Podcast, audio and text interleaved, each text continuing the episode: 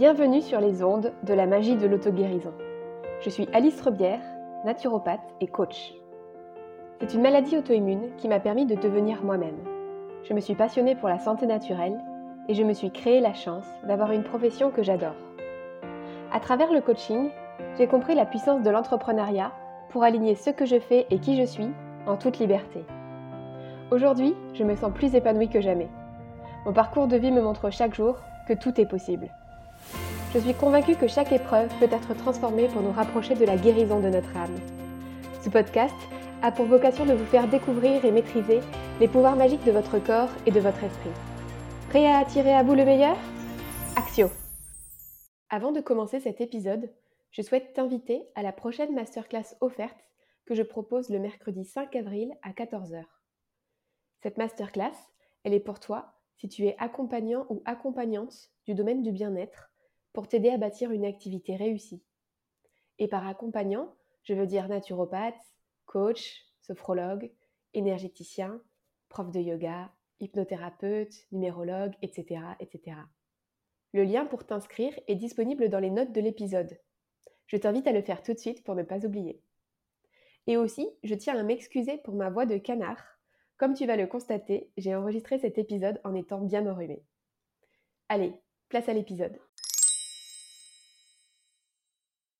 Bonjour à tous pour ce nouvel épisode de podcast. Je vous retrouve aujourd'hui en compagnie de Manon Tevni. Je vais te laisser te présenter Manon. Bonjour à toi. Merci Alice. Bien bonjour à tous. Donc moi je m'appelle Manon, je suis naturopathe mais surtout coach aujourd'hui et j'accompagne principalement les entrepreneurs du bien-être à lancer et à développer leur activité, que ce soit via des accompagnements one-to-one ou aussi pas mal d'ateliers que, que j'aime développer pour avoir le dynamisme de groupe et je suis très contente de pouvoir euh, avoir cette conversation avec toi aujourd'hui. Et eh ben moi aussi, je suis ravie. Euh, aujourd'hui, on va parler de l'entourage. Euh, pour moi, c'est une thématique qui est super importante et je sais que pour toi aussi. Et pour nos auditeurs, je tiens à préciser que c'est hyper important, quelle que soit votre problématique ou votre thématique, puisque bah, moi, j'accompagne plusieurs types de personnes. c'est hyper important l'entourage à la fois quand on a un problème de santé, mais aussi en tant qu'entrepreneur dans nos business d'accompagnante, n'est-ce pas Manon? et, euh, et, puis dans la vie en général, de toute manière, euh, quand on a des coups durs, c'est important d'avoir un entourage qui est soutenant, mais aussi quand on a des opinions qui paraissent différentes de notre entourage. Euh, donc voilà, pour moi, c'est vraiment un des piliers pour se sentir bien. Et du coup, j'avais envie d'en parler avec toi, Manon, puisque toutes les deux, on s'est rencontrées dans un accompagnement de groupe l'année dernière, Rise Up, avec Anne-Claire Méry. Et, euh, et, puis depuis, en fait, on se suit énormément. On, on a des évolutions euh, business qui sont assez similaires toutes les deux. Mmh. Et, euh, et, pour moi, c'est un vrai soutien de t'avoir dans mon entourage parce que bah, parce qu'on rencontre les mêmes types de défis. On peut partager ce qu'on vit, nos difficultés, nos célébrations. Et, et je trouve ça génial de t'avoir avec moi dans cette aventure. Donc merci beaucoup à toi. Bah, merci à toi. C'est vrai qu'en t'écoutant, je me disais: «Bah, ouais, ça fait plus d'un an, en fait, qu'on s'est pas quitté. Donc heu, mine de rien, les relations qu'on crée, même avec des entourages en ligne, heu, sont hyper puissantes et heu, bah, la preuve, on s'est même rencontrés en vrai, donc heu, le le virtuel peut vraiment passer, au au plan réel et je pense que c'est un petit peu ce qu'il y a de magique avec notre époque. Même si on peut trouver plein de défauts aux réseaux sociaux, il y a quand même de super beaux avantages comme cela, quoi. C'est clair.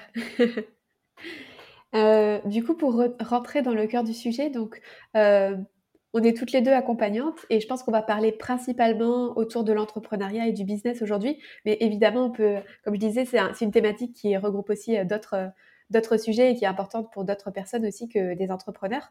Donc, sens-toi libre aussi d'élargir à, d'autres situations.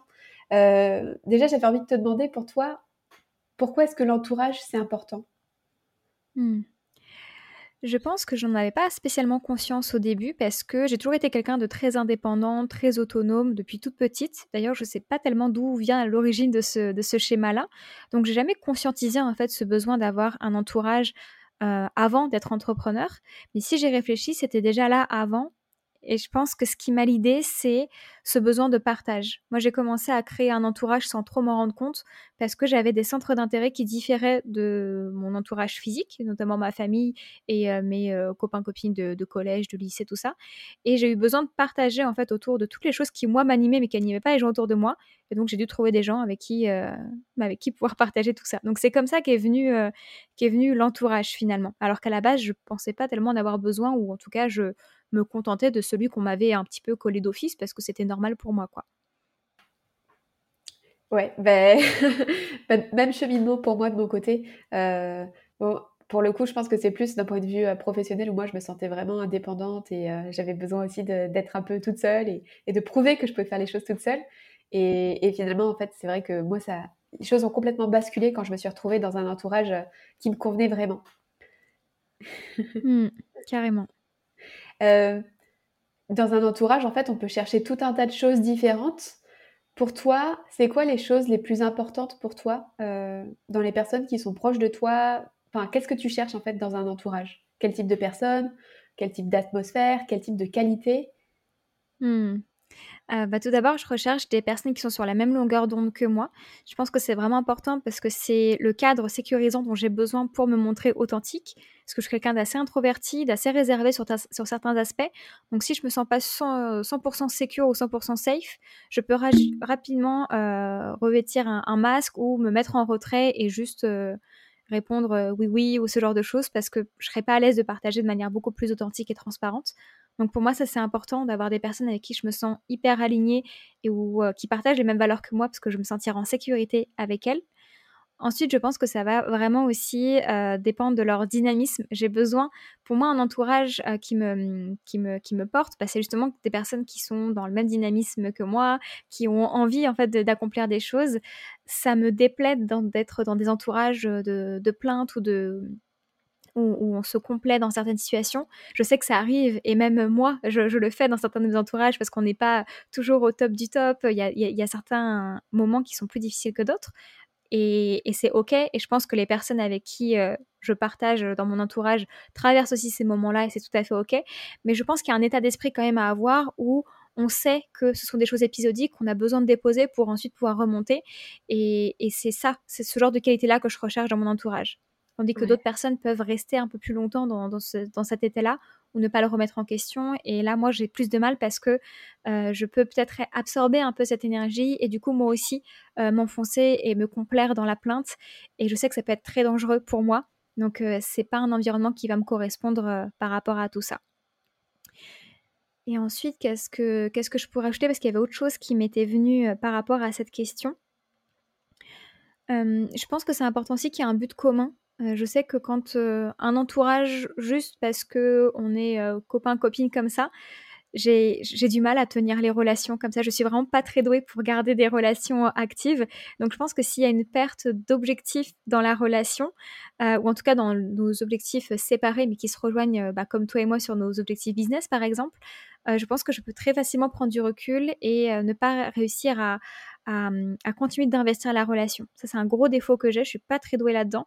Donc euh, je dirais qu'il y a besoin d'un objectif euh, commun euh, pour que, que l'entourage puisse continuer d'évoluer et de s'enrichir en fait. Ouais, c'est hyper intéressant parce que parce qu'en fait, au-delà du coup de la question vraiment de quel type d'entourage on recherche, il y a vraiment la question aussi comment est-ce qu'on va nourrir nos relations derrière. Mmh. je suis entièrement d'accord avec toi par rapport à l'état d'esprit et en plus, je trouve que justement quand on est avec, notamment, bon alors en termes d'entourage, il peut y avoir des relations individuelles, hein, de one-to-one, euh, mais il peut y avoir aussi des relations de groupe. Et je trouve que dans les groupes, ce qu'il y a de beau aussi, c'est le côté euh, de, bah, en fait, si jamais il y en a un qui flanche, mais bah, tous les autres, en fait, ils vont être là pour le soutenir. Et du coup, il y a quelque chose de très euh, uplifting. oui. de, qui, voilà, qui élève en fait, parce que en fait, on va jamais tous avoir nos coups de mou en même temps, et d'ailleurs, nous, on l'a expérimenté justement dans ce groupe avec, euh, avec les autres filles de Rise Up. Enfin, quand il y en a une qui a un coup de mou, bah, les autres, c'est pas le cas. Et donc, du coup, ça permet de garder justement cet état d'esprit, mmh. d'une certaine manière, cette positivité. Bien, voilà, en fonction de ce que tu recherches, ça peut être bah, des objectifs, etc.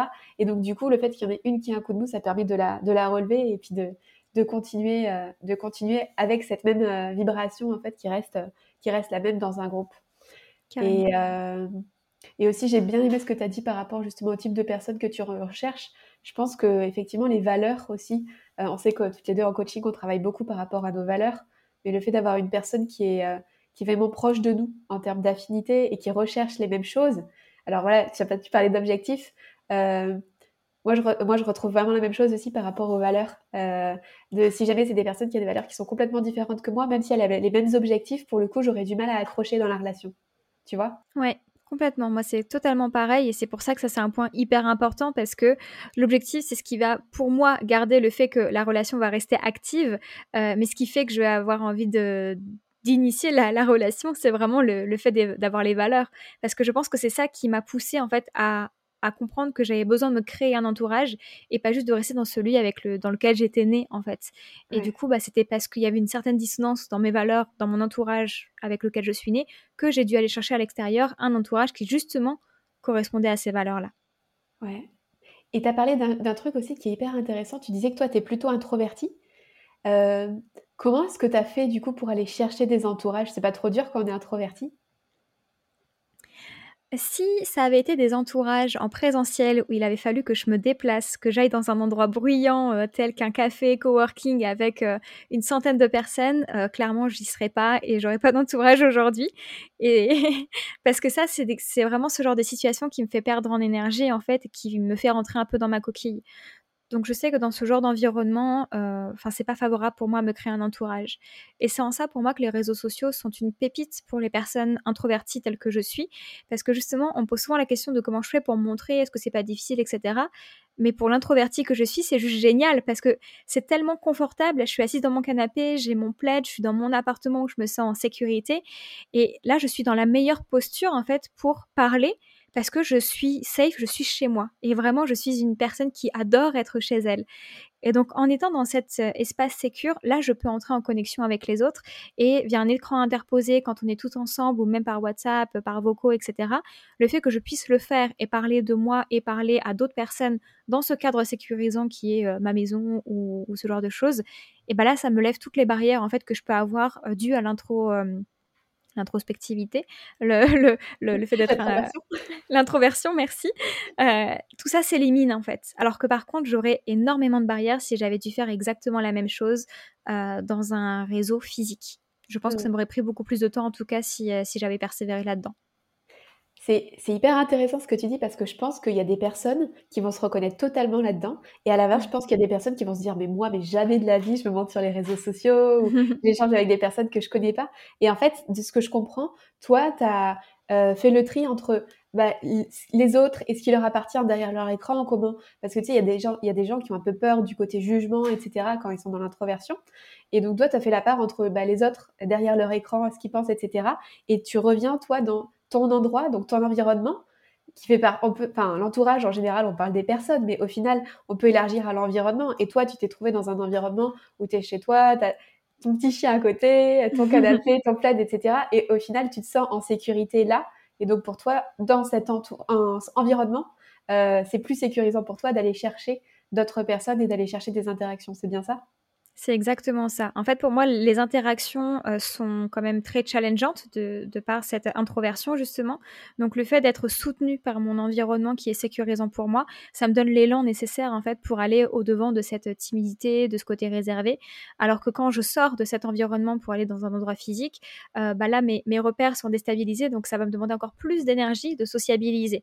Et je le ferai pas depuis le bon espace. Donc, c'est pour ça que pour moi, c'est beaucoup plus facile de le faire euh, dans ce contexte-là quitte après à ce que ça mène à des relations euh, dans la vraie vie, comme on a pu faire ensemble, avec ce cheminement, ce cheminement-là, bah, c'est beaucoup plus facile. Ce qui fait que quand on s'est rencontrés en vrai, même si c'était dans un réseau au début où il y avait beaucoup de bruit et, tout ça, je me suis pas sentie mal à l'aise parce que tout le travail avait été en fait, euh, le, travail entre guillemets challengeant du début d'une relation avait été fait en amont pendant que je me sentais bien. Donc après, c'était juste la, continuité logique et ça s'est fait en, toute fluidité pour moi, quoi. Ouais.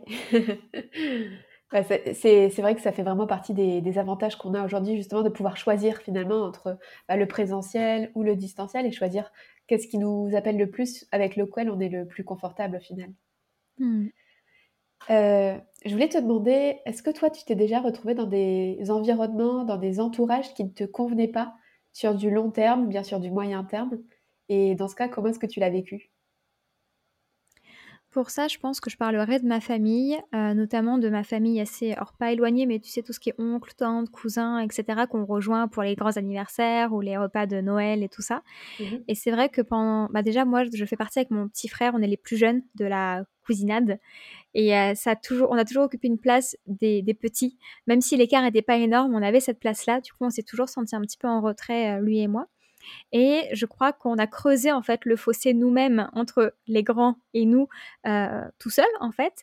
Et moi, c'était notamment bah, suite à mes, euh, mes, mes, prises de conscience écologiques, quand je suis devenue aussi hein, pendant un temps euh, végane, etc. Ça m'a comme encore plus marginalisée de ma famille alors que je me sentais déjà différente de par mon âge tout simplement. Et c'est vrai que bah, j'ai toujours vécu ces, pendant un temps en tout cas, j'ai vécu ces repas de famille comme étant un petit peu, bah, je dois mettre mon armure et résister à toutes les piques qu'on va m'envoyer parce que bah, la végane de la famille, c'était un petit peu euh, marrant de, pas de l'attaquer, c'était toujours, euh, ça n'a jamais été méchant, mais en tout cas, quand euh, bah, tu as tout le monde qui se met sur toi, c'est toujours difficile. Surtout quand ça touche, un, à un sujet qui est important pour toi et sur lequel tu sens que euh, t'es pas là pour convaincre, tu es juste là pour faire ton truc et qu'on te met dans cette posture de justifier tes choix. Moi, je sais que c'était un peu difficile à vivre. Et donc ça, c'était un peu compliqué. Et ce que j'ai fait pour me sortir de tout ça, c'est que j'ai vraiment essayé d'ignorer un maximum justement au début j'avais cette envie de vouloir rentrer en fait et de convaincre. Parce que je me dis bon bah non en fait si je fais ça euh, t'as beau m'attaquer moi je suis euh, inarrêtable là-dessus sur le sujet euh, je peux te, te, maîtriser du bout des doigts. Et donc j'étais vraiment au début dans cette envie de prouver que j'avais raison puisqu'on m'attaquait. Donc mon ego était aussi un petit peu piqué par ça. Et après j'ai compris que ça me coûtait plus d'énergie qu'autre chose et que du coup ça engendrait du stress pour les prochaines fois où je devais les rencontrer. Et ma stratégie dans ce genre d'environnement où je sens que c'est pas ouvert à et ben c'est tout simplement de me recentrer sur moi et de ne pas chercher à. Donc j'apportais mon petit repas, je faisais goûter à ceux qui voulaient goûter, mais je ne forçais pas ou j'essayais pas de dire ah t'as vu, hein, c'est vraiment pareil que le vrai. Hein. C'est des choses que je gardais pour moi. Et finalement, je crois que c'était la meilleure des stratégies parce que déjà, on m'a beaucoup plus foutu la paix. Et mmh. au fil des repas, j'ai vu que des personnes, dont des cousins qui au début pouvaient vachement se moquer de moi sur le sujet, bah, commençaient à parler de fromage vegan ou euh, de mais tu comprends, les avocats, faut pas trop en manger, c'est une catastrophe écologique. Et là, je me suis sentie comme abasourdie de dire mince, mais avant, c'est moi qui tenais ce genre de discours et qu'on pouvait euh, pointer du doigt. Et là, ça devient le discours normal. Donc en fait, euh, ne pas chercher à convaincre et juste faire ce que j'avais envie de faire selon mes propres valeurs et euh, que ça plaise ou pas, tant pis. Ça m'a aidé en fait à, ne pas vouloir changer mon entourage et faire que finalement bah, il change sans même que je ne le veuille. Ouais. Bah, souvent on dit que c'est en montrant l'exemple et pas en essayant de convaincre qu'il y a des changements qui s'opèrent qui autour, autour de nous. Et c'est un, peu ça, peu ça que tu as mis en place au final. Mmh. Et c'est hyper intéressant ce que tu dis parce que euh, euh, pour moi, ça vient vraiment appuyer le fait de, tu sais, quand on se sent seul, quand on a vraiment l'impression qu'on est le seul au monde à avoir soit ses convictions, donc par rapport à l'alimentation, ou à faire, ou être différent des autres, euh, et eh ben, je pense que c'est dans ces moments-là qu'on a le plus besoin de s'entourer. Parce que euh, parce qu'en fait, il y a le côté où, où, tu peux avoir de la pression de la part de d'autres personnes. Moi, je l'ai connu dans plusieurs moments, soit quand, bah, par, par, rapport à mes valeurs, c'était pas l'entourage dans lequel j'étais n'était euh, pas en accord avec ces valeurs, ou bien justement, moi, je mange depuis 10 ans sans lait, sans gluten, puisque j'ai une maladie auto-immune. Et, euh, au final, bah, au début, je rencontrais beaucoup de, questionnements et puis de, de rejet presque de la part de, certains environnements, notamment dans des groupes d'amis qui ne comprenaient pas et en fait qui n'avaient même pas envie d'essayer de, s'adapter en fait. Donc dans ces moments-là, je mmh. me sentais vraiment isolée, seule. Et, euh, et, justement, pour moi, c'est vraiment le, bah, le, Internet, en fait, qui m'a aidé justement à connecter avec d'autres personnes. Euh, tu sais, euh, il y, a, il y a beaucoup de groupes Facebook où tu trouves des recettes euh, et donc du coup tu trouves d'autres personnes qui vont manger pareil que toi, par exemple. donc c'est pareil, par exemple avec les personnes qui sont véganes ou végétariennes, il y a quand même de plus, bon pour le coup il y a de plus en plus d'ouverture par rapport à l'alimentation. moi quand j'ai commencé le sans lait sans gluten en France c'était impossible, on savait pas ce que c'était que le gluten quoi. Euh, mais tu vois, c'est vrai aussi, par exemple, par rapport euh, à la maladie. Euh, au moment où j'ai eu, où eu le diagnostic, moi, de la spondylarthrite ankylosante, la première chose que j'ai faite, c'était d'essayer de me mettre en contact avec d'autres personnes qui avaient cette maladie. Et, et, donc, du coup, j'étais allée sur des, des groupes Facebook, j'avais cherché spondylarthrite, etc. Et alors là, je suis tombée dans des environnements, mais des groupes qui faisaient que se plaindre, c'était hyper plombant, où c'était vraiment genre, tu sais, en coaching, on parle de dramaland, hmm. le monde du drame. Et c'était vraiment ça, c'est-à-dire que c'était bah, tout est noir, il n'y a rien qui va. Sauf qu'en fait, là, tu n'avais pas une seule personne pour dire bah si, vous inquiétez pas, ça va aller, etc., pour, pour lever un peu euh, le, les, vibrations, quoi. Et donc, en fait, finalement, ça me plombait plus qu'autre chose. D'autant plus que j'avais l'impression de, bah, justement, que mes valeurs, elles n'étaient pas du tout honorées dans ces groupes, parce qu'il y avait beaucoup de personnes. Moi, j'avais fait le choix de ne pas prendre de médicaments. Là, dans ces groupes-là, c'était exactement l'inverse. Euh, il y avait que des personnes qui se médicamentaient. Et si jamais j'osais poster un post de présentation en disant, bah voilà où j'en suis, voilà mes, mes questionnements, je sais pas trop, euh, j'étais euh, directement cassée. On me disait, bah non, en fait, c'est pas possible. Enfin, tu pourras pas faire ça. Euh, ou bien t'es complètement folle, etc. Donc là, c'est typiquement des environnements où je me suis retrouvée mais complètement à contre-courant, alors que j'étais dans cette recherche, tu vois, d'avoir un mmh. environnement qui était soutenant. Ouais. c'est pas évident dans ces cas-là de, changer aussi. Toi, comment est-ce que tu fais justement? Bah, Tu as parlé un peu avec ta famille, mais comment est-ce que tu conseillerais pour, pour, réussir, pour réussir à changer d'environnement?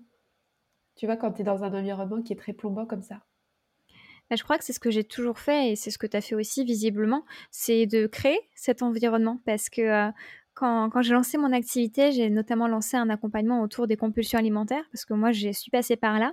Et justement, bah, j'ai aussi eu le réflexe d'aller sur les groupes Facebook euh, parce qu'on est des hommes sociaux. En fait, on a ce besoin d'appartenance, d'appartenir à un groupe. Donc, quand on a une étiquette sur le fond, on a besoin de trouver d'autres personnes qui ont la même étiquette que nous.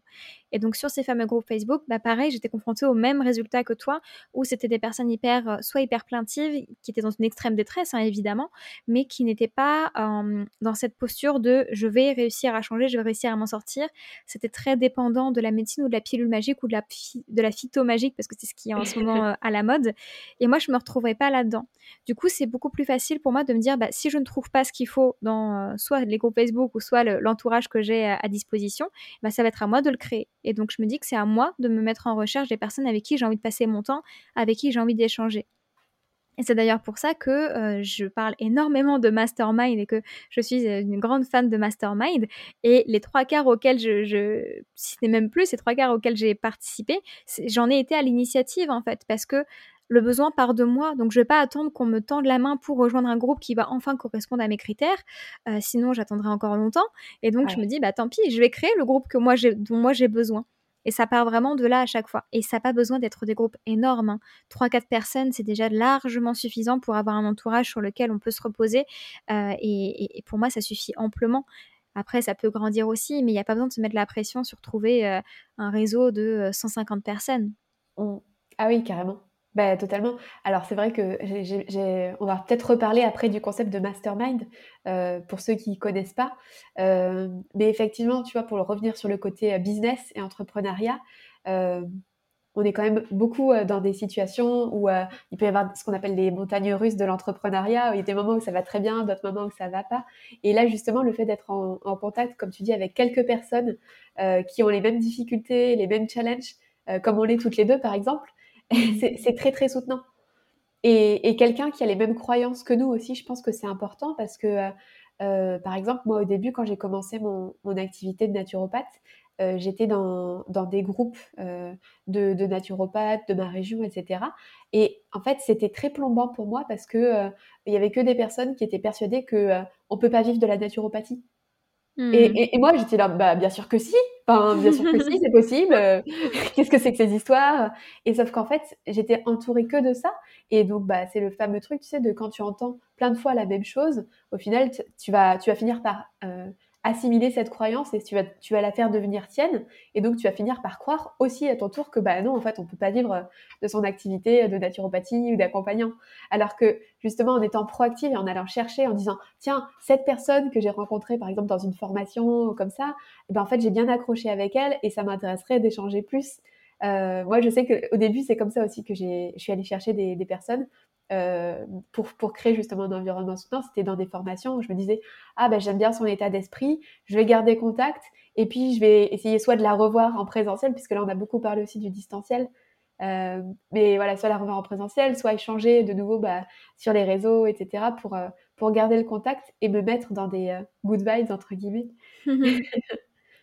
Toi au niveau présentiel, est-ce que tu aurais des des tips un peu pour les personnes qui se reconnaîtraient pas trop dans dans l'attrait pour le distanciel alors en présentiel, heu, bah, là aussi pour moi ça a surtout par rapport aux formations, puisque donc moi j'ai fait ma formation de naturopathie au Sénato. C'était pendant 3 ans en week-end, donc heu, autant vous dire qu'on a pu, heu, créer de sacrées relations avec mes camarades de promo. Et il y a notamment aujourd'hui, heu, 2 copines ma majoritaires, alors il y en a plus que ça avec qui j'ai créé des beaux liens, mais j'en ai 2 avec qui on est en en perpétuelle conversation et qui sont en région parisienne comme moi, donc on a tendance à se voir assez régulièrement. Et donc c'est vrai que les formations sont sont idéales pour ça parce que beaucoup se passe euh, encore en présentiel. Par contre, c'est vrai que dans d'autres secteurs de, en dehors de la formation, donc quand on est entrepreneur, j'aurais peut-être un peu moins de, de, conseils, mais je pense que ça peut passer par vos centres d'intérêt en fait. Euh, quels sont, bah, encore une fois, euh, vos valeurs, vos centres d'intérêt et où est-ce que vous avez envie de rencontrer vos, vos, vos, vos meilleurs amis pour la vie? Est-ce que c'est à Carrefour au rayon sushi tout près plein d'additifs? Ou est-ce que c'est en faisant vos courses au magasin bio, en allant au studio de yoga, en faisant votre marché auprès du maraîcher bio. Et en fait, je pense que des rencontres peuvent aussi se faire dans les dans les, dans les lieux qui euh, recensent des personnes qui partagent en fait vos centres d'intérêt et que ça peut partir de là. Je sais que moi j'ai des copines qui, rencontrent des copines justement au studio de yoga parce que bah, très souvent la philosophie du yoga amène un certain type de personnes aussi. Mmh. C'est tellement vrai. En fait, là, justement, tu, tu reviens sur ce qu'on disait tout à l'heure, mais vraiment par rapport au fait d'être authentique, en fait. Mmh. Et en étant toi-même et en incarnant, en fait, finalement, le, le, type de personne que tu recherches, bah, c'est là que tu, vas, que tu vas justement rencontrer ce type de personne.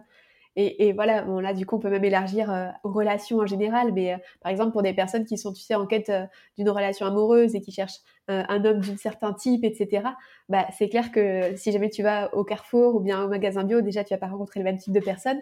Bon, moi, personnellement, je parle pas trop aux gens quand je vais faire les courses, mais, mais, ça peut, hein, tu peux très bien te rencontrer autour d'une bouteille de, de, lait végétal de, de soja, ou, peu importe. mais c'est vrai qu'effectivement, c'est vraiment dans les environnements que tu vas côtoyer que tu vas réussir à faire des belles rencontres. Euh, moi, au début, j'étais salariée. Et euh, quand j'étais salariée, j'avais j'avais aucune personne qui était entrepreneur dans mon entourage. Et justement, bah, c'est en allant à l'escalade, puisque moi je suis fan d'escalade, que j'ai rencontré des premiers entrepreneurs, des binômes. Et donc du coup, bah, je suis restée en contact. Et en fait, petit à petit, j'en ai rencontré d'autres en allant justement dans mes autres passions comme toi. Exactement, ouais. Je pense que c'est vraiment la clé parce que, euh, bah, comme tu dis, on fait souvent ce parallèle-là avec les relations amoureuses, en fait, de euh, bah, si tu veux trouver euh, l'amour de ta vie qui coche toutes tes cases, bah, où est-ce qu'il va se rendre, en fait, ce, ce, ce gars-là? Est-ce que tu as envie d'un gars qui est proche de son chien? Bah, Dans ce cas-là, va balader toi aussi ton chien et peut-être que les soins dalmatiens, ce sera pour toi, tu vois? Donc, et je pense que c'est important de faire ça avec aussi son entourage, que ce soit professionnel, amical, etc. Parce que bah, là, au moins, tu rencontreras des personnes qui coche vraiment les cases d'un entourage soutenant et important pour toi. Carrément. Et euh, du coup, pour parler un petit peu de ton parcours, puisque euh, bah, les personnes de ma communauté ne te connaissent pas encore, euh, est-ce que tu peux nous raconter justement comment toi, tu es, es, devenu entrepreneur? Et comment est-ce que tu as fait ce shift d'entourage aussi? Mmh. Euh, moi, je suis rentrée dans l'entrepreneuriat euh, parce que j'adorais les cosmétiques naturels. C'est comme ça que j'ai mis un peu le nez euh, dans tout ce monde-là qui m'a ouvert les yeux sur beaucoup, beaucoup de choses. Et en, me renseignant pour faire mes propres cosmétiques maison, bah, les personnes qui délivraient ce contenu-là étaient très souvent en fait végétariennes, s'intéressaient à la santé naturelle. Et du coup, c'est là que ça m'a un peu menée vers la naturopathie à ce moment-là, moi, j'étais en études de médecine, donc je faisais ma première année, je travaillais énormément et euh, je commençais à avoir des dissonances dans les cours de nutrition qu'on nous donnait où euh, bah, moi, j'étais en plein dans le végétarisme, voire véganisme et je voyais que les cours n'étaient pas du tout à jour, donc ça me faisait un petit peu peur pour la suite. Et je me disais, bon, quand même, euh, j'avais envie bah, de riposter, de dire à mes profs que c'était pas vrai, que c'était ceci, que c'était cela, c'était pas la place pour. Donc ça m'a un petit peu alerté sur le fait que je m'étais peut-être fait une idée des études de médecine qui n'était peut-être pas la réalité de, de la suite en tout cas. Et j'ai raté cette première année de médecine. Donc il a fallu que je puisse me bah, trouver autre chose. Et je me suis vraiment rendu compte que avec toutes les prises de conscience que, je, que j'avais eues, j'avais énormément de portes qui m'étaient fermées. Enfin que je me fermais parce que ça ne respectait plus mes valeurs. Je pouvais pas euh, bah, reprendre euh, dans me dire bah tiens je vais faire un CAP de cuisine parce que bah, à ce moment-là j'aurais été incapable de qu'on m'apprenne à dépecer. On dit pas dépecer un poisson mais écailler un poisson ou dépecer un lapin par exemple. Euh, j'avais pas envie d'aller là-dedans. Donc bon c'était foutu pour moi d'aller dans la restauration, à part quelques restos vegan, euh, mais l'offre d'emploi était limitée, puis je comptais pas faire carrière là-dedans, bah euh, c'était compliqué de trouver quelque chose dans la restauration. Euh, en banque, je savais très bien que ça ne respectait pas mes, mes valeurs écologiques. Enfin, il y a plein de trucs où je me disais, mais en fait, là, tous les métiers qu'on nous propose de manière assez classique quand on est enfant, qu'est-ce que tu veux faire plus tard pour moi, c'était plus envisageable en fait, à cause de tout, de tout ce que j'avais imaginé. Et c'est là que la voie de l'entrepreneuriat un petit peu, euh, mais un petit peu venue en me disant, bah, il va peut-être falloir commencer à, créer ton propre métier parce que là, tu peux plus faire ceux qui qu'on te propose traditionnellement. On m'a parlé de la naturopathie, ça m'a énormément parlé et euh, bah, j'y suis allée et du coup, j'avais pas tellement conscience à ce moment-là qu'il fallait être entrepreneur pour le devenir, parce que moi j'étais plus dans cette logique de c'est la continuité logique en fait après médecine pour trouver finalement la vraie euh, voie de la santé euh, par rapport à ce que j'avais projeté sur la médecine. Mais rapidement j'ai compris que oui, ça c'était de l'entrepreneuriat, et en fait je crois que ça m'allait très bien parce que justement je avec tout ce que tout ce que j'avais réalisé, je pense que je n'étais plus faite pour rentrer dans le monde conventionnel. Pourtant, j'y suis quand même re-rentrée avec euh, Naturalia, notamment pour payer mes études de naturopathie. Mais c'était qu'un passage, c'était qu'une transition et j'avais fait en sorte de trouver quelque chose qui euh, soit quand même dans le même, euh, le même écosystème. Quoi. Mmh. Et donc là, c'est intéressant parce qu'en fait, c'est ton entourage qui t'a conduit plus ou moins à ta vocation, en fait. C'est le fait de changer des choses, toi, dans ton mode de vie, et du coup dans ton entourage, et puis petit à petit de voir que, que bah, c'était plus adapté. Et, et, en fait, les deux se sont un peu mélangés pour t'amener euh, vers là où tu étais censé aller en quelque sorte.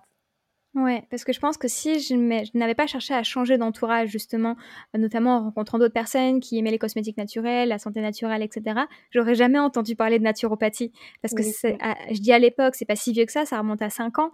Euh, mais mine de rien, il y a 5 ans, la naturopathie n'était pas aussi euh, divulguée qu'aujourd'hui. Et le, je ne connaissais vraiment pas le terme. Et je pense que je n'aurais pas pu l'apprendre si je n'avais pas ouvert toutes ces connexions, en fait, à l'extérieur de mon, de mon entourage que j'avais dans mon cercle proche, quoi. Euh, pour revenir justement par rapport à ce truc de bah, dans le cercle proche, des fois on trouve pas les éléments dont on a besoin. Tu sais à quoi ça m'a fait penser? Euh, à Harry Potter. J'étais sûre que ça allait être une référence à Harry Potter, mais je sais pas laquelle. tu, sais que je suis faite d'Harry Potter et je sais que tu aimes beaucoup aussi. Mais tu sais, euh, dans, dans l'Ordre du Phénix, dans le cinquième tome, Harry, il se trouve très très seul parce qu'il dit à tout le monde que Voldemort est de retour, etc. Mais en fait, il y a... Euh, désolée pour les personnes que je vais spoiler, hein. mais bon, aujourd'hui, je pense pas qu'on puisse spoiler Harry Potter. Et tu sais, en fait, il se retrouve tout seul euh, parce qu'en fait, tout le monde est persuadé que ce qu'il dit, c'est faux, etc. Et en fait, du coup, ça l'affecte énormément d'un point de vue émotionnel et au niveau de son moral. Et c'est là que justement, bah, il y a Luna Lovegood, un de mes personnages préférés, qui arrive et qui lui dit, bah non, en fait, t'es pas seul. Regarde, moi, je pense pareil. Lui aussi, lui aussi. Et en fait, elle lui montre toutes les personnes qui pensent pareil, mais qui le disent pas. Et euh, hmm. qui sont en fait en accord aussi avec euh, bah, ce que Harry ressent, etc. Euh, et qui sont d'accord avec lui mais finalement, bah, euh, c'est lui, en fait, en, disant les choses et puis en créant son groupe, euh, l'armée de Dumbledore, qu'il va attirer à lui justement des personnes qui, euh, bah, pensent comme lui. et du coup, en fait, il crée son propre entourage qui est super soutenant parce qu'après, c'est grâce à ce groupe qu'il a créé qu'il arrive bah, à se sentir plus fort, à se sentir confiant, à reprendre à reprendre aussi, tu sais, l'ascendant un peu sur son entourage. Euh, enfin, tu sais, il y a le, méchant professeur Ombrage, etc., qui, qui affecte hmm. toute, toute l'école au niveau de, de, de comment est-ce qu'il se sent, etc. Et lui, en fait, il trouve la force à l'intérieur de lui parce qu'il s'est créé un entourage qui est soutenant. Ça me parle super bien cette image, elle est très très bien trouvée parce que c'est exactement ça en fait. Si on fait le parallèle à nos vies, en tout cas à nos manières de penser à, toi et moi, on est vraiment dans ce truc de euh, découvrir de nouveaux paradigmes, de créer un nouveau monde. Et en fait, avant d'avoir cet entourage-là, ça me paraissait impossible ou ça me paraissait vraiment utopique parce que quand j'en parlais autour de moi, on me faisait bien comprendre que c'était pas possible, que euh, bah non les choses sont comme ça, donc euh, bah tant pis un petit peu. Et, en fait, sans avoir un entourage qui pouvait un peu euh, juste me dire, bah oui, moi aussi je pense comme toi, j'aurais pas pu nourrir cette pensée-là et aujourd'hui avoir la conviction que ce monde peut exister. Ce serait resté à l'étape de rêve utopique en mode, oh là là, elle est bien mignonne, celle-là, avoir des idées roses, euh, etc. Mais le fait d'en avoir parlé et d'avoir trouvé d'autres personnes qui pensaient comme moi, ça a permis de valider un petit peu l'idée que je m'en faisais, de me dire bon bah en fait c'est pas juste une idée comme ça, je suis pas la seule à le penser, je suis pas la seule non plus à me mettre en œuvre pour le réaliser, donc bah, c'est le moment un petit peu d'unir nos forces pour vraiment concrétiser cette vision là.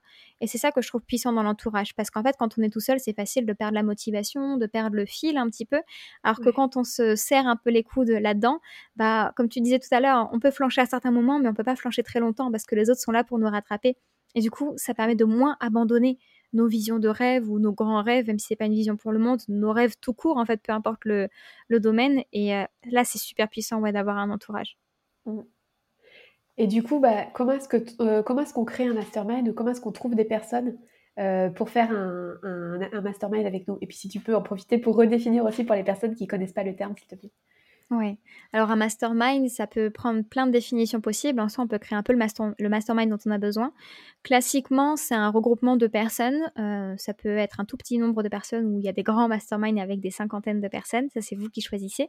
Mais en tout cas, la manière dont moi j'ai créé les miens, qu'on peut faire de manière très gratuite, c'était un petit groupe avec 3-4 personnes maximum où on se réunit, euh, bah, du coup, pour le coup, en Zoom, vu que c'est en ligne, soit de manière mensuelle, soit de manière bimensuelle. Ça peut même être de manière hebdomadaire si vous avez besoin de quelque chose d'intensif et que, tout le monde est OK avec ça. C'est à vous, c'est à vous de définir la, la récurrence qui vous, qui vous sied le mieux.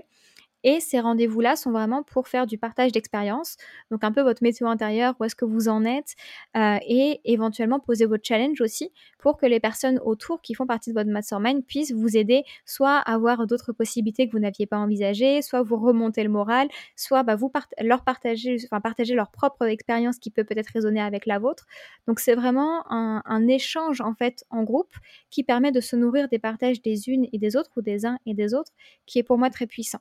Après, il existe plein de manières de faire parce qu'on peut mettre une thématique par session, on peut mettre une thématique au mastermind de manière générale, euh, ou on peut faire de manière ça, de manière très euh, flow et on voit ce qui se passe. Ça, c'est à vous de définir les règles, bah, justement, de l'entourage que vous allez créer, donc par rapport à, vos besoins euh, et vos envies là-dessus. Moi, tous les masterminds auxquels, enfin, que j'ai créés, auxquels j'ai participé, étaient tous un peu différents en fonction des personnes aussi qui le, composaient, c'était très bien comme ça. Carrément. Euh, et, oui, bah, du coup, pareil, on a, fait un mastermind ensemble. Donc, euh, c'est vrai que moi, j'ai adoré justement cette, euh, cette émulsion d'idées et puis ce, enfin, vraiment ce parallèle aussi des difficultés qu'on peut rencontrer en même temps. Après, effectivement, ça peut être soit des personnes qui ont le même niveau d'avancement que nous sur la thématique, donc sur l'entrepreneuriat ou bien par rapport à, à d'autres thématiques, hein, puisqu'on disait que ça peut mmh. s'appliquer aussi, par exemple, par rapport à, à des problèmes de santé ou d'autres choses dans la vie. Mais ça peut être aussi des personnes qui ont des, qui niveaux d'avancement différents. Est-ce que toi, as tu t'as déjà fait ça, des, des, des masterminds euh, avec des personnes qui, qui ont des niveaux d'avancement différents et comment est-ce que tu as vécu ça? Oui, notamment le tout premier que j'ai fait, il y avait des niveaux très très différents. Moi, j'étais à peu près au milieu du coup dans tout ça. Et donc, c'est moi qui l'avais créé. Puis j'avais, en fait, tu me posais aussi la question de comment est-ce qu'on crée euh, un mastermind. Moi, ça m'a juste pris euh, Instagram, scroller sur toutes les personnes avec qui j'échangeais régulièrement et que j'appréciais pour leur dire, hé, ça te dit, on fait un mastermind? le souci, c'est que je l'avais envoyé à 10 personnes et que les 10 personnes m'ont dit oui. Alors que moi, je m'étais dit, bah, j'envoie au plus large comme ça. S'il y a 3-4 personnes qui me disent oui, je suis tranquille. Et en fait, non. Donc, attendez que les personnes vous répondent avant de contacter d'autres personnes. Sinon, c'est compliqué. Petit tips comme ça. Mais donc c'est comme ça que j'ai créé mon premier mastermind. Et celui-ci ouais les niveaux étaient euh, donc c'était dans l'entrepreneuriat étaient assez euh, euh, mélangés. Et c'était super enrichissant parce que bah du coup moi qui étais dans le milieu j'avais à la fois l'impression que le mastermind m'apportait parce que je pouvais me nourrir des partages de celles qui étaient plus avancées et à la fois je me sentais utile parce que je savais que mes partages pouvaient servir celles qui au contraire bah, étaient un chouïa moins avancées que moi.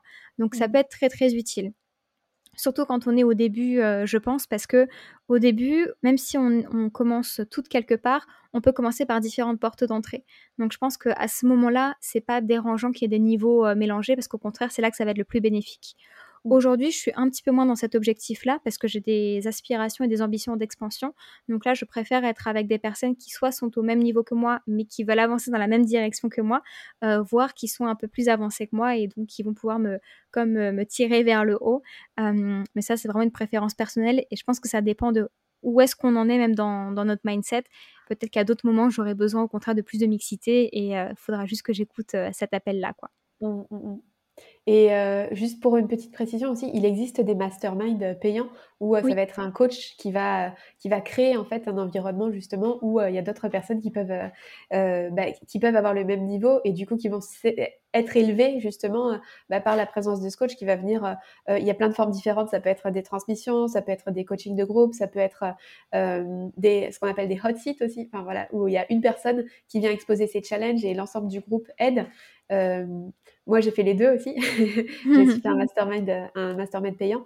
Et c'est vrai que je trouve qu'il y a quelque chose qui est intéressant parce que justement, dans, notamment quand c'est des groupes un peu plus gros, tu sais, comme euh, nous pour Rise Up, on était 10, il y a une personne qui vient donner la direction et euh, qui vient. Euh, et, et, qui peut justement se montrer garant de l'espace, parce que quand on est beaucoup, après, ça peut être difficile aussi que chacun trouve sa place mmh. et, qu'on puisse continuer à avancer. Donc je trouve que quand il y a une personne comme ça qui vient driver un peu un groupe, ça permet de, de, garder la direction aussi pour rester focus sur les objectifs et pas que ça parte en discussion de ah oui au fait moi dans ma vie perso je fais ça aussi tu mmh. vois.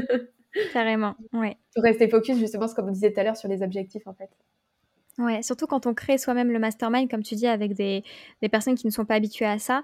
Euh, je pense que moi, c'est pour ça que ça m'a demandé plusieurs essais aussi, que j'avais plusieurs masterminds, parce que le cadre est super important, en fait. Il faut vraiment s'assurer que les personnes aient les mêmes envies que vous et qu'elles soient euh, engagées dans l'objectif du mastermind, parce que c'est très facile euh, de faire basculer ça en petit zoom entre copines, ce qui est très chouette aussi, mais c'est important de délimiter les espaces, en fait quitte à faire un autre Zoom pour avoir ces discussions entre copines, mais pour ne pas se, sentir, enfin, pas avoir l'impression de temps perdu si vous, l'objectif c'était vraiment d'échanger sur la thématique initiale, de poser un cadre et de s'assurer que les participantes sont OK avec ce cadre, voire qu'elles puissent l'alimenter aussi, c'est vraiment super important.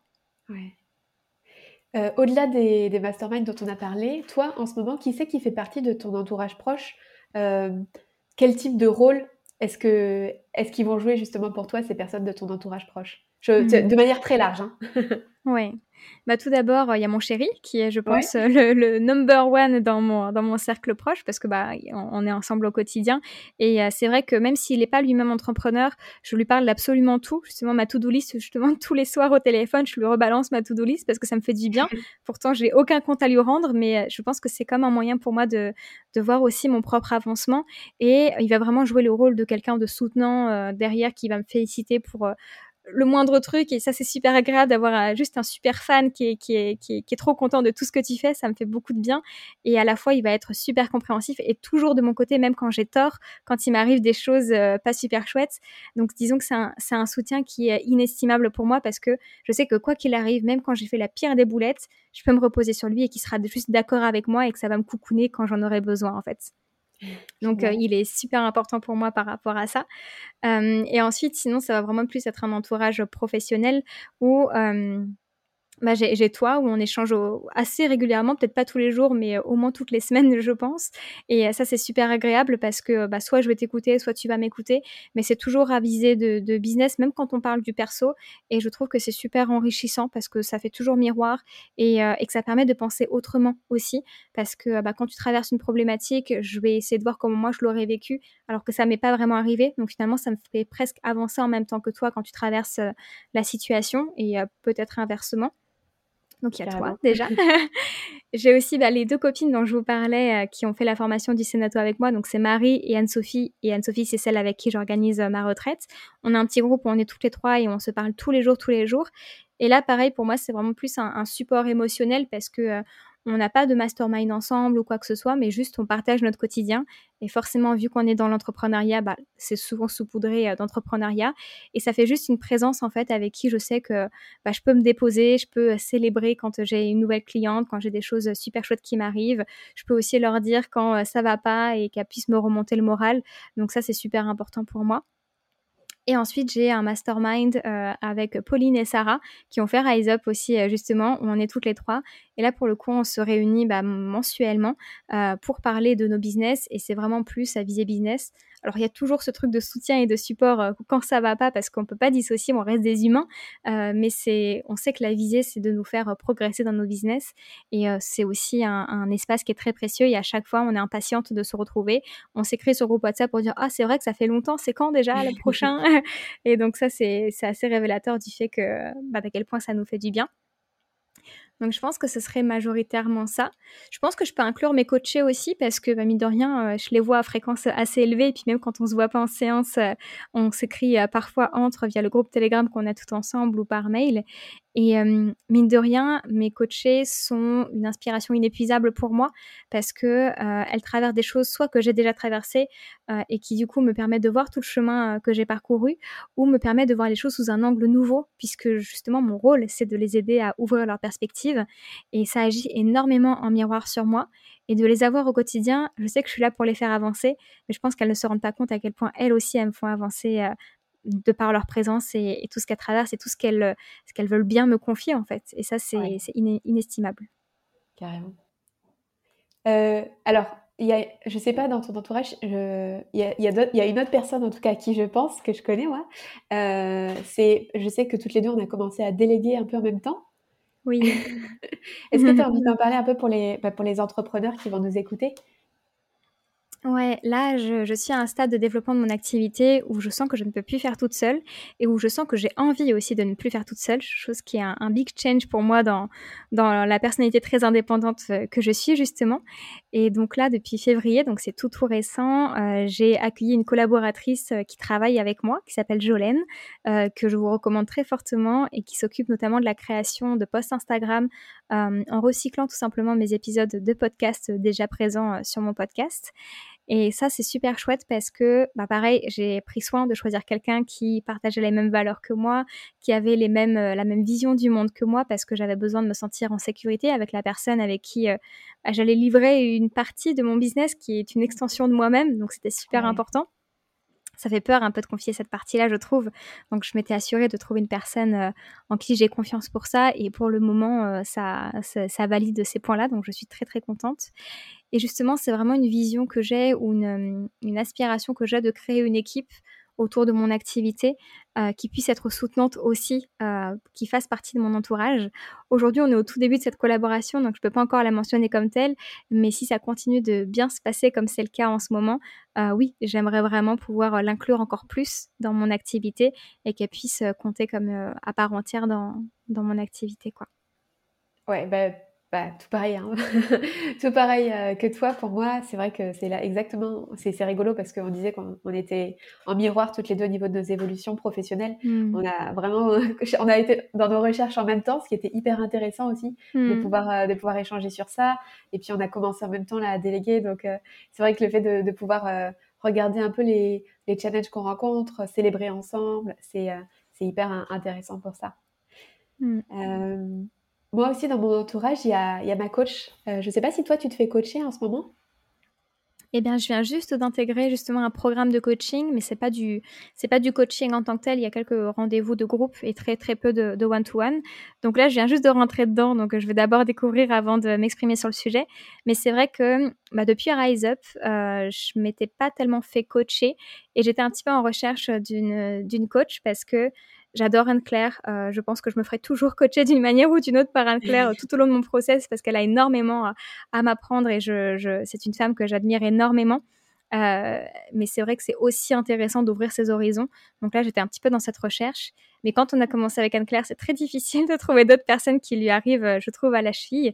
Et donc là, je suis vraiment en train d'essayer de trouver aussi d'autres personnes qui puissent m'inspirer pour des aspects différents pour, pour, bah, pour continuer en fait me faire avancer, de me faire cogiter sur de nouvelles choses. Donc là, je viens d'intégrer un, un, programme, une immersion, et à voir si ça nourrit ce besoin de, de nouveauté que, que je ressens à l'intérieur. C'est pareil, hein, pareil comme, comme toi, j'adore Anne-Claire et j'ai adoré me faire coacher euh, du coup dans ce programme, de, dans cet accompagnement de groupe. Et, euh, et, pour le coup, je suis persuadée que le meilleur moyen de soutenir notre évolution en tant qu'accompagnante, c'est de continuer en fait à se faire accompagner et se faire coacher. Et en fait, finalement, c'est aussi le meilleur exemple euh, pour, mmh. bah, pour nos clients, tu vois, parce que pour moi, quand, bah, quand on se fait coacher, ça montre aussi justement à quel point est-ce que, enfin, en tout cas pour moi, je sais que c'est très très important et donc, du coup, je peux, faire, je peux montrer en miroir en fait, à, mes, à mes coachés que pour moi, c'est important de me faire coacher, ce que ça m'apporte. Et donc, du coup, leur montrer aussi ce que eux, ça peut leur, apporter de se faire coacher. Et je pense à ça parce que bah, toutes les deux, on est aussi naturopathes. Et euh, souvent, on dit que tu sais que les naturopathes, c'est pas les plus bien chaussés, etc. Et voilà, pour reprendre un peu toutes les thématiques dont on a parlé, le côté d'authenticité, bah, en fait, c'est en incarnant aussi les messages que tu, que tu portes que du coup, tu vas attirer des personnes qui vont. Euh, bah, qui vont euh, justement euh, incarner aussi et qui vont s'engager dans les processus que tu mets en place quand tu es thérapeute, quand tu es accompagnant, etc. Donc euh, pour moi, ça fait partie des choses qui sont juste indispensable dans mon entourage en fait. ouais, moi c'est vrai que c'est quelque chose où je sentais un manque de congruence en fait de pas me faire coacher. Au tout début, j'en avais pas besoin parce que je vois pas l'utilité en fait de d'enchaîner les, les, accompagnements de coaching pour mmh. être tout le temps euh, coaché. On a besoin de temps d'intégration et d'évoluer par soi-même justement pour alimenter ensuite un futur accompagnement. Euh, mais là, ça faisait quand même quelques semaines, quelques mois que ça me que ça me que ça me titillait et j'en ressentais le besoin à la fois pour moi et pour ce souci de congruence là. Donc c'est pour ça que je suis contente d'avoir enfin investi dans quelque chose de nouveau pour combler cette partie-là. quoi. Carrément. on arrive sur la fin de l'épisode. Je vais te poser une dernière question que je pose à tous mes invités.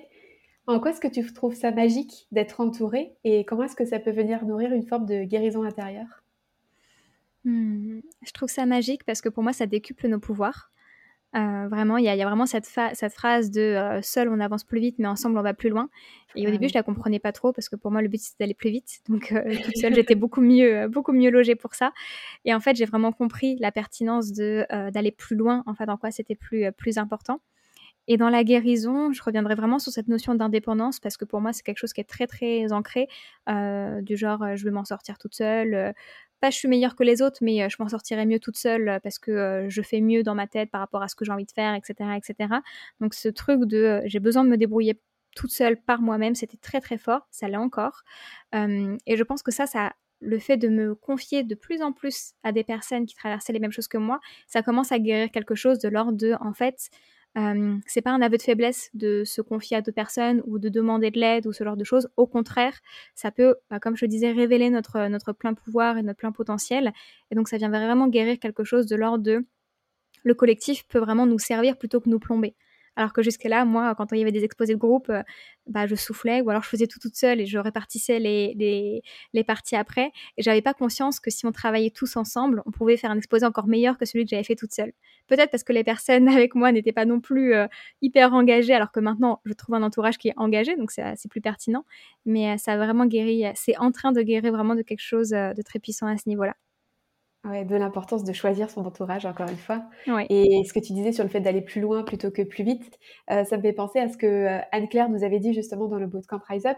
C'était euh, que ce qui est important, c'est qu'en fait, en, tant qu'entrepreneur, on n'est pas là pour faire un sprint, mais on est là pour faire un marathon et pour durer vraiment sur longtemps. C'est-à-dire quand on veut faire son activité justement euh, professionnelle de quelque chose, on n'est pas là juste pour un an et pour euh, faire du chiffre tout de suite, mais on est là pour s'installer pour vraiment être là pour des années, des dizaines d'années en fait. Euh, et donc du coup, c'est important justement de bah, d'aller plus loin plutôt que plus vite, même si les choses prennent un peu plus de temps que ce qu'on qu'on pensait des fois. Exactement, ouais. Euh, comment est-ce qu'on peut te retrouver Manon? Qu'est-ce que c'est tes actualités en ce moment?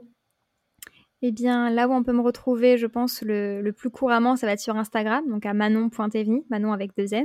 Et là, je suis très active parce que c'est un réseau que j'aime beaucoup, donc je me montre assez souvent là-bas. Sinon, pour du contenu un petit peu plus consistant, il y a mon podcast qui s'appelle Oser rêver grand, donc Oser avec EZ, vous osez, Oser rêver grand, sur lequel il y a un épisode qui sort euh, toutes les semaines.